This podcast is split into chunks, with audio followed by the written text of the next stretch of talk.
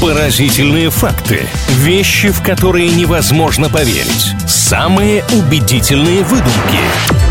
Правдивая ложь на правильном радио. Время немножко поиграть на правильном радио. У нас есть рубрика «Правдивая ложь». В ней мы делимся интересными фактами. Иногда пытаемся друг друга подловить, рассказывая не настоящие утверждения. Какие-то выдуманные, исключительно плод нашей фантазии. Все это только ради развлечения. Прям на полном серьезе кого-то обманывать не хочется. Немножко поиграем, но все точки над «и» обязательно расставим в конце. Маша, здравствуй. Привет, Илья. Здравствуйте, слушатели. У нас сегодня будет такая правдивая ложь про цифры. Сейчас поймешь, о чем я говорю. Правда ли что? Чисто статистически, в среднем, каждый долларовый миллионер примерно 4 раза в жизни становился банкротом. Фух, я думала, сейчас что-нибудь умножать или делить придется, а то вы так э, удочку забросили. Ну, доллар э, штука не самая стабильная, поэтому я не удивлюсь, если его скачки могли как-то так повлиять на долларовых миллионеров. Но я думаю, что это неправда, какая-то слишком средняя цифра, как-то слишком много раз они банкротились, тем более, что люди становятся миллионерами,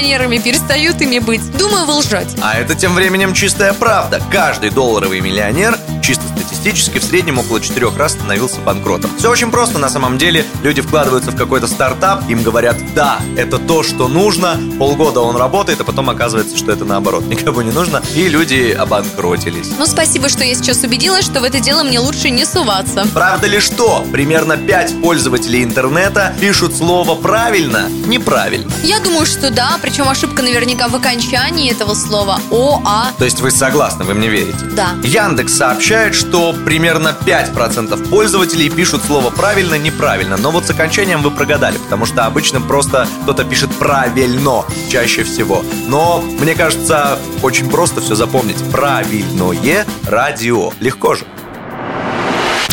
Правдивая ложь на правильном радио.